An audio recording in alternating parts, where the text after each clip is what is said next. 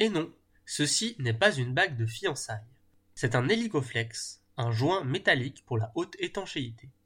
Il paraît banal comme ça, et pourtant, il est complexe avec ses multiples couches et son rôle est vital dans certaines constructions. Ce cylindre, replié sur lui-même comme un anneau, permet d'assurer l'étanchéité à la jonction entre deux tuyaux par exemple.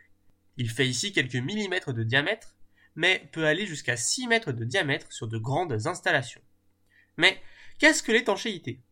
C'est le résultat de l'interdiction d'un passage, dit Wikipédia. On essaye donc d'empêcher un liquide ou un gaz de sortir ou de rentrer à la faiblesse d'un circuit, comme notre jonction de tuyaux de tout à l'heure. On met donc un joint pour boucher le passage. Comme on ne peut jamais avoir une étanchéité parfaite, on mesure la fuite en pascal mètre cube par seconde. On s'assure ainsi qu'elle est suffisamment basse pour le bon fonctionnement de l'installation. C'est une unité un peu compliquée. Alors on retiendra que la basse étanchéité c'est un seau de 15 litres qui s'échappe en une semaine et la haute étanchéité c'est une tête d'épingle qui s'échappe en 2000 ans. Cette haute étanchéité est très utile pour les grands instruments scientifiques où l'on souhaite un vide très poussé ou dans le nucléaire pour des raisons de sécurité. Mais comment le joint fait-il son travail?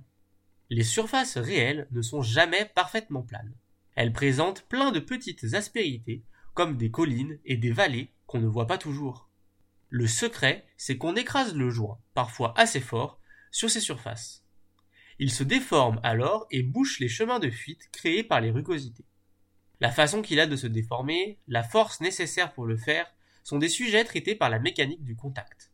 En tant que doctorant, ce sont des questions auxquelles j'essaye de répondre pour un jour devenir chercheur.